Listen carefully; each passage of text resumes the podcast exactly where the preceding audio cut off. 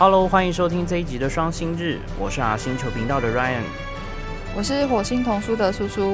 ，Hello，我们已经隔很久。对，好久不见。对啊，因为疫情的关系，所以其实前一阵子没有太多图书馆有趣的新闻应该都是跟 coronavirus 相关的都是的。闭馆，然后直到就是最近好像疫情稍微趋缓一点点，那陆续很多图书馆又重新开放。好，今天我要分享的字的新闻是跟绘本有关。ズンクさん、親子の絆を絵本に読み聞かせ動画を公開。音楽プロデューサーのズンクさんが初めて絵本「ねママ僕のお願い」を作った母の日を題材に男の子とお母さんの小さなすれ違いと絆を描く6月の出版に先駆けて読み聞かせ動画を YouTube で公開した。若い頃の夢の一つに教師があったというズンクさんは NHKE テレの幼児向け番組への楽曲提供や子守歌生まれてきてくれてありがとうの作曲など子どもたちに向けても多くのメッセージを発信し続けてきて絵本は去年から取り組んできたもの。コロナ禍の中誰もが楽しめるよう読み聞かせ動画の公開に踏み切ったという主人公の声役はズンクさんの次長が務める昭和年代非常有名的制作人就是早安少女的纯君，然后他就是六月的时候出版了他的第一本的绘本。那这个题目其实就是以母亲节为题材，然后它里面写就是一个小男孩跟妈妈的故事。 最近也公开了有朗读的影片，然后也有制作动画，连配乐都是他自己写，然后配音还是他自己的二女儿念的。我觉得有小孩的人都会想要就是跨足 绘本创作。其实蛮多绘本画家是，嗯，就是他在有小孩之后，他的创作方向会整个大改。风格也是。对，就是他可能本来是走很前卫、很视觉的，但是像是呃，就他可能是有了小孩之后，就突然就变成阿卡加以后，啊，对就是婴幼儿绘本这样子。嗯。对啊，他里面就找了自己的女儿配音，然后其实那个配乐跟那个呃动画其实还蛮有趣的，然后风格其实画风有一点点复你要说复古，真的是还蛮 就是正面的词。就有点老派、对。色对，调也是啊，那毕竟他是修啊诺宁根，就是招这是他，喜欢的 Konomi。对，对啊，然后呃，再来就是其实延伸这个，就是最近有很多关于，因为在 coronavirus 的期间，那因为图书馆都休馆嘛，所以就变成说网络上或是甚至很多直播都开始有很多大人，甚至学校啊、幼稚园他们有出了那个朗读的影片。嗯，这个我们之前其实有稍微提到一下，但是因为我们台湾就是一个没有人在 care，就是大家都觉得，嗯，反正如果有人帮我们做这个动画，反而是在宣传。对啊，帮你宣传啊，然后说他其实念得很好，其实吸引更多人来听，嗯就是会有这种想法。不过在日本，他们当然是对这种东西蛮严格的，所以我们之前有提到说，就是有出版社出来呼吁说，哎，大家请停止这样子的呃侵权的行为。嗯。所以最近他们又嗯就是再去看了一下这个部分的，就是一些新的动动向。当然就是比如说像福音馆书店，就是嗯大家可能知道，就是嗯很有名的很有名的童书的出版社，可是对啊，古力和古拉在日本是很有名的。我们我之前在粉丝页上也有介绍，就是福音馆书店的大楼是靠古力和古拉盖起来的那个古力和，对福音馆书店。但是福音馆书店他就说，他们光是一个月可能就接近，就是接到将近五百，超多。，对五百件以上，就是就是那种要求说看能不能就是让他们作家对就是要求那个授权，对授权许可。嗯。但是福音馆书店当然是说，因为他们就是其实也蛮辛苦，应该是一个个作家去问，嗯，因为每个作家可能就是的想法会不太一样。对啊，不过基本上就是，如果他们是说，如果是在那个 Zoom 上面的话，嗯，就是期间限定的话，就是是可以，可以，就是那但是它也有一部分就是说你要它是不收费，就是嗯，要免费。他说，如果说他还有画了一个很简单的示意图，这样这一则新闻，他就说，如果你是要许可的话，它就有三个条件，嗯，一个是非盈利，然后无料无报酬，然后比如说哦。在学校跟图书馆、或是一些儿童中心，跟小朋友的，对，当然你这是不能放在网络上，因为嗯如果你一旦放在网络上，可能就就是会有公开，然后会有盈利的一个嫌疑。嗯，对，那另外一个，不过其实我觉得讲到 Zoom，就觉得还因为台湾人对那个 Zoom 其实是很蛮敏感的，而且他最近不是马上他就是有，就是说在美国他不是有什么把六四账号封掉的一个，对啊，对，但是日本我就觉得对这方面真的真的很迟缓，他们都还是继续 而且用很凶，对啊就，疯狂的用，，对，然后因为他们其实比我们严重嘛，我们嗯台湾其实没有那么就倒还好。对，然后但是像布隆斯信侠这个也是非常有名，就是他青铜新社，嗯，比如说他在台湾出的那个工藤纪子的姐弃儿姐弟，或是其实最有名就是吉竹神介，就是他们嗯。挖掘出来的星星，就是 Bronze 星象，他的书真的是非常的，就是算是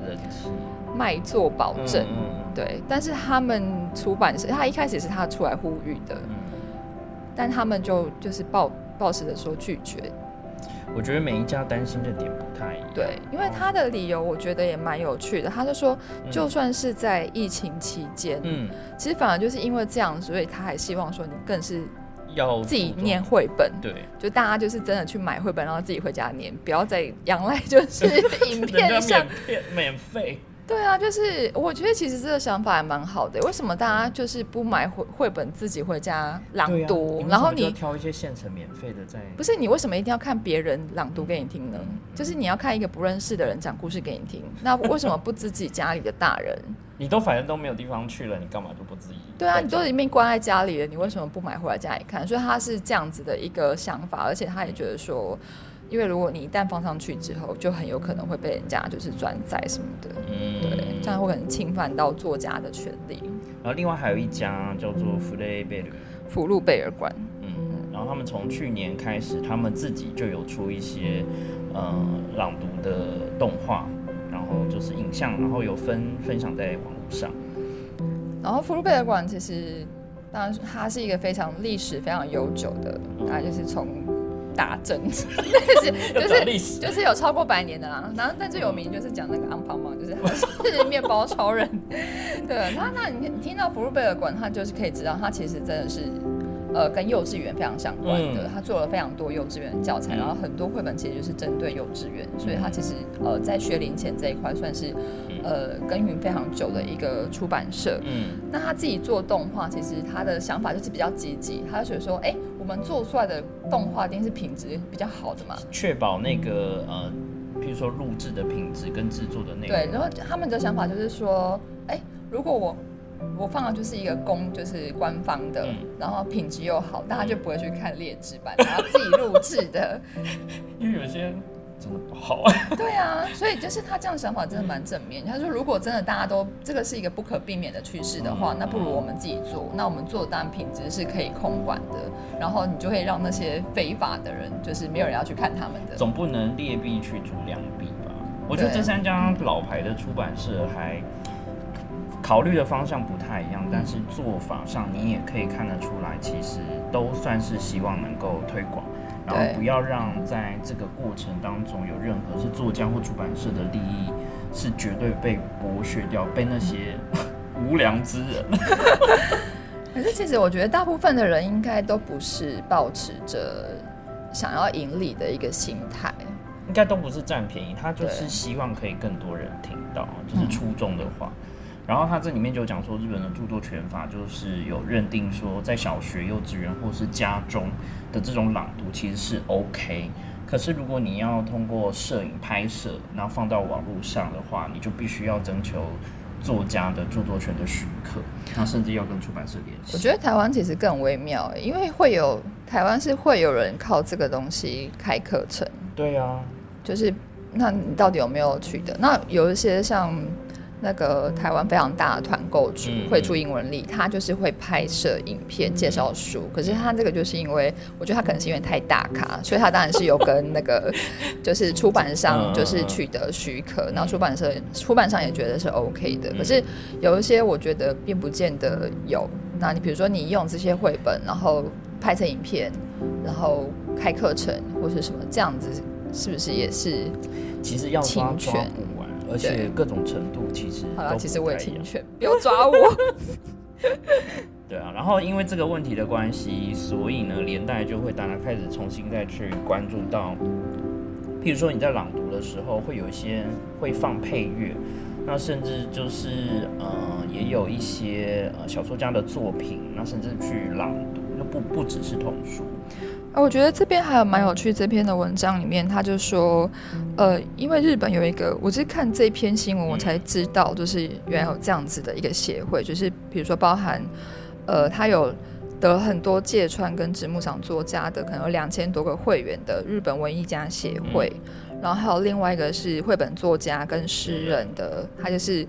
日本叫什么 visual 的是视觉嗯著作权协会，然后他们其实是有一点点，我们刚才研究了一下，嗯，就是它其实针对一些呃，比较像 经纪人，有一点像是这样子，集体的经纪人，集体。然后但是他们也会去上网抓，就是违法的。因为出版社不会特别去顾虑到这些对，他没有切这一块出来去看，所以他就是可能就是专门去看一些，比如说二创的嗯。或嗯，是什么。台湾其实也有啦，只是哦，真的。评价蛮差。这台湾是有音乐的吧？就是关于文学的。文学的你看他们他做的很细，他是有文学作家，然后还跟就是视觉，嗯这个是分开的嗯，然后他就会针对各种不同的状况去去关注。对。然后这这两个协会，他们是觉得说可以有限定、有限度的公开，对，就算是一个比较呃正面的一个嗯消息，这样子。所以其实接下来也是会有更多这种关于著作权或二创的讨论，就是你要用什么形式，因为现在数位化，那然后再来就有很多二创，甚至是用 IP 去发展。那其实这些回过头来都还是跟所谓作品它的版权跟呃授权这一块要做到多细。就以前我们可能会想说，就是买回来或是作家签完那个著作权。或版权就没事，可是现在因为有太多形式去呈现一个作品，所以就会变成说会有，而且会牵扯到盈利这一块对啊啦对啊对啊。嗯，好，那另外今天素素要分享的是内湾内讧令和的绘本哦，的现在的一个绘本的发展的趋势，我觉得还蛮有趣的。就是他列了三个嗯。大方向，一个是恋爱绘本，然后 LGBT，然后跟金钱，还有 怪 怪谈绘本。这个其实我觉得很有趣。L LGBT 其实我觉得这个东西在日本，的接受度，其实我蛮好奇的，因为台湾毕竟是一个比较走在前面开放。比走在比较前面的国家，嗯嗯就是关于在就是同志跟性别教育这一块，那我觉得相对来讲，日本是保守非常多。台湾像他提里面提到这些一些绘本啊，嗯。比如说，哎、我中文有点忘记什么，就两只企鹅，它是公的企鹅，然后他们一起，这是真实事件，嗯，然后他们就是一起抚养，嗯。就是小企鹅长大。这个好像新闻也有介绍。过，对，这其实是非常非常久之前的事了，嗯嗯。大概五六，就是在台湾翻译可能是六七年前，是我还在刚去日本的时候。我跟你讲，我印象非常深刻，我一定要讲一下这个小插曲，就是我那时候介绍了这本书在粉丝页上，嗯，然后我就被一间基督教的出版社转分享，没有他他就是分享，然后我就点进去看，因为它是公开的嘛，嗯。粉丝页，然后点进去看，他就写说，呃，什么各位兄弟姊妹，就是这个同志这个已经入侵，他就写入入侵，对或是对，就是已经开始渗入，就是同书了，大家不可不慎。可是因为就是会有不同的想法，嗯对，但是在这一块，其实我觉得台湾是真的走就走的比较快，然后我觉得大家相对来讲。接受度也蛮高的，那我就不知道日本人他们 对于这一块到底是什么样的看法？我觉得其实这几本我我几乎嗯。没有看到什么讨论的，嗯，在日本啊在日本，因为像现在前几年，比如说日剧开始有那个大叔的恋爱什么的，嗯嗯。然后它其实都有一些这种主题的，慢慢透过电影或是电视剧的方式去，呃，告诉大家有其他的形式或是不同类型的相处。那绘本这一块的确讨论度真的比较低，包括其实文学甚至是轻小说，其实很早就有，可能我真的觉得日本是一个很冲突的国家很。怪，对不对那？个 BL 你看不知道发展成什么样子，就是而且很早，其实你像什么乱伦啊，然后呃跨性别啊，然后男扮女装啊，这个在其实很多很经典的小说很早以前就都出现。我觉得他们是不是因为现实生活中太压抑，所以就是靠着就是这些管道抒抒发。对啊，然后那我觉得更有趣的是那个《Coin o Home》，就是恋爱的绘本。嗯我觉得这个企划就是还有我刚刚讲到的怪谈绘嗯本，嗯嗯，就是实在是可以显现出日本人就是做企划的，完全是台湾就是落后不知道几百年对啊，的一个。切这些主题看起来很大，但是它能够挑选出我觉得还蛮不错的绘本。我觉得很有趣的是，就是像这个恋爱的绘本啊，他找的是都是芥川奖跟就是得直木奖的小说的作家，嗯然后请他们来写绘本。然后那为什么会找这个恋爱的绘本？一开始其实就定这个主题，就是请不同的，比如说呃春田沙野香，还有、啊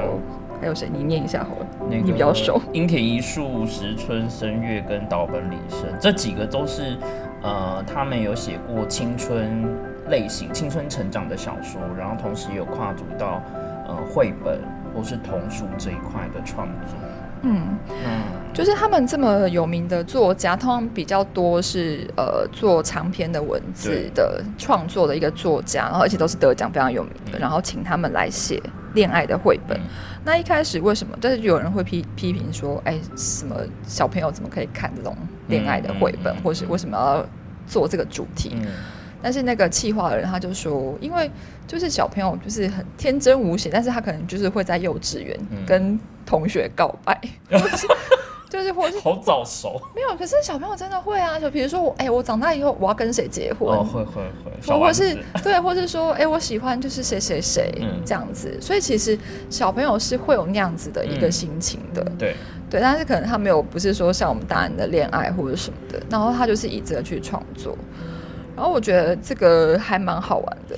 会不会因为真的太压抑，其实他们不太知道怎么样去告白跟去说？可能像我们比较习惯直接讲，就说天啊，我要跟他在一起，什么小学都会这样闹，嗯嗯嗯，然后说长大要嫁给他等等这种。但对于日本的环境或是现在的教育，可能就没有那么的直接，都会就是啊，你是喜欢他吗？就嗯，不知道，我觉得这个东西其实是一直都会存在。我觉得幼稚园是很天真无邪，然后到了国小跟国中，大家就是会开始打打闹闹，就说：“哎、听说那个谁喜欢谁耶？你是不是喜欢谁？”然后什么的。那我觉得去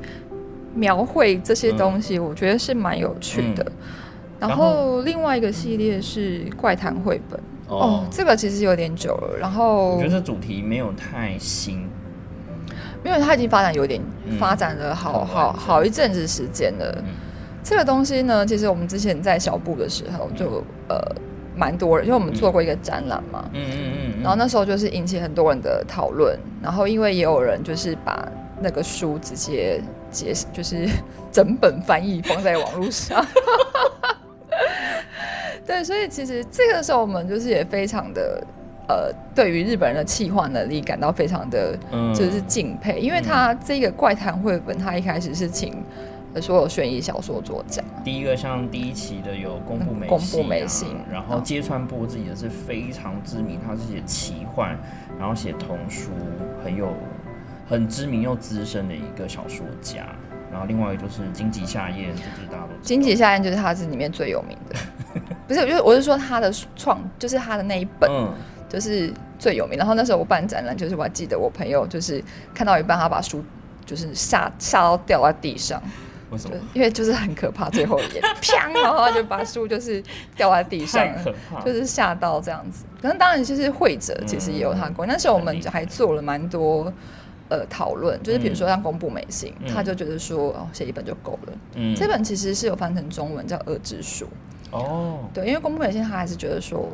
他还是比较习惯。长长篇的铺陈，不然他写不完。对，然后但是金姐现在整个就爱上，因为他后来自己自创一个系列。哦，真的。对他除了写怪谈绘本之后，他就是可能就爱上了吧，我猜。然后他就自己另外开发了一个叫妖怪系列，荆棘夏宴的妖怪绘本系列。好酷。对，所以就是有很多这个，然后大家就会很多人，那时候很多读者就会，或是来小布的客人就会问说：“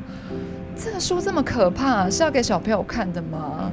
什么？我就说日本没有什么特定，就是一定要给小朋友看。类型很多。对，没有一定要给小朋友看，或者是，而且小朋友也不见得我就是不能看，而且也不见得是会害怕。他对他来说就是一个新的领域，跟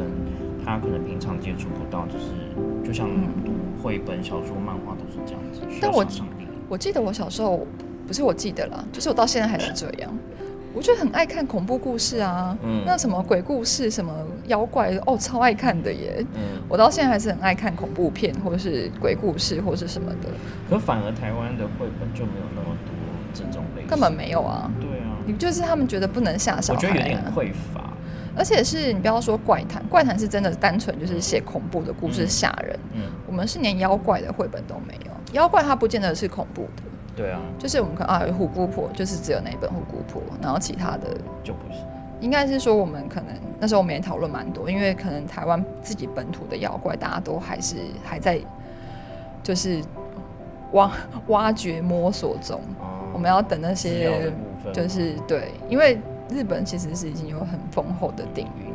可是像之前，呃，因为我也问过一些插画家朋友啊，就是他们在帮出版社画一些绘本的时候，因为有些人的画风，他其实就有点奇怪。那有时候会有一些系列或风格，它会比较是黑暗。嗯。那其实出版社都会先跟他讲说，我们不能用这种颜色，小朋友不能看这种。蛮多的。说你不能画这种，这看不出来是什么东西，或这是动物吗？的这种东西，去限制艺术家，呃，创创作者。那我觉得无形中其实你就有点扼杀了原本的创意，或者说它原本可能会是一个真的很有趣的，到最后只是因为受限在出版社这边的要求，反而这个就变成是。我觉得其实这就是一个恶性循环啊，因为可能家长会这样认为，然后出版社也会这样认为。我听到过更夸张的是什么？不能拿枪，不能就是画警察抓小抓坏人的故事，不能拿枪，就像是迪士尼不能见血一样的。一个去看一下披头散发彼得，你们多可怕！潜 规则，对，所以我真的觉得还蛮有趣的。然后包含就是他后面还有讨论到一个是金钱，就是说小朋友说哎我要去赚钱，这比较少。价值观对，可是其实之前在台湾就是国小里面，嗯，就是开始已经有在推什么理财教育，嗯，不过台湾就是一阵一阵的啦。台湾就是秀掉什么就做什么，有看到别人做就想说，哎，好像还不错，然后做个一本两本，好像卖不起来。对，嗯，这算台湾的优点，也算是缺点，就是很可以很快的反映这是个趋势。嗯，比如说地震，三一大地震马上开始，台湾就开始推防灾教育。嗯，然后不知道干嘛之后就开始推海洋教育，啊，海洋教育到底是要教育什么？也不知道。我觉得它就是一阵子一阵子。海洋也是啊，就是突然有个话题之后，对啊，海洋海洋好像就是去吃鱼嘛，去吃吃了之后好像也没有干嘛，然后接下来现在就是食农啊，食农教育，然后就是这样一阵一阵的。但是理财教育这一方面，我目前看到是没有反映在台湾的绘本上。嗯，对。然后像有一些哲学类型的，其实日本也有在出嘛，然后包括是讲。像它里面有提到说，去年其实成为一个话题的就是古川俊太郎，嗯，因为他是曾经经历过战争的人。那对于没有经历过战争的人，你要如何去传达或者是说分享这个经验或记忆？那这个其实又有一点点社会议题的意识在里头。我觉得他们反而真的很多很适合小朋友可以去。看的类型，我觉得他们的题范围题材真的很广。嗯嗯，就每一种不同阅读习惯都可以找到适合的绘本？我觉得其实就是他们没有限设限这么多，嗯就是一定说，哎，到底是一定要是什么，然后小朋友不能看什么，或是什么什么什么之类的。对啊，你怎么会有那种很先入为主的观念，说小朋友就不能读这个？嗯就看你怎么去用这个素材或是题目，嗯那甚至说你用什么方式去带。而且他们也不觉得说绘本一定是要给小朋友看，嗯所以我觉得他们是有这样子的一个想法，然后才会就是有这么多元的一个创作。然后它里面有讲到就是 LGBT 啊，那因为呃原本今年就是会有奥运嘛，嗯会举办奥运，所以说其实会有非常多的外国人观光客会涌入日本。那对于这样的话，其实就在地就日本人来说，可能会同时间看到非常多不同国家的人种，包括不同的文化进入。那所以说，其实对于社会来讲，也许是一个很好的方式，因为有些人可能不一定会同时去那么多国家，但是你同时因为借由这个活动，会看到不同的人，那在从事同一个运动啊、比赛这种，就会自然而然接触到不一样的观点，或是说看到不一样的东西。谁知道现在就不行？而且明年到底可不可以举办，也是一个洗了呢，对。就赔死啊！好了，我们期待赶快结束，因为最近日本有开了非常多有趣的图书馆跟新的展览啊可以去的地方非常的多。陆续都开始了。对，所以我们赶快希望它赶快恢复。好，那今天就这样喽。嗯，好，那就这样喽，拜拜。拜拜。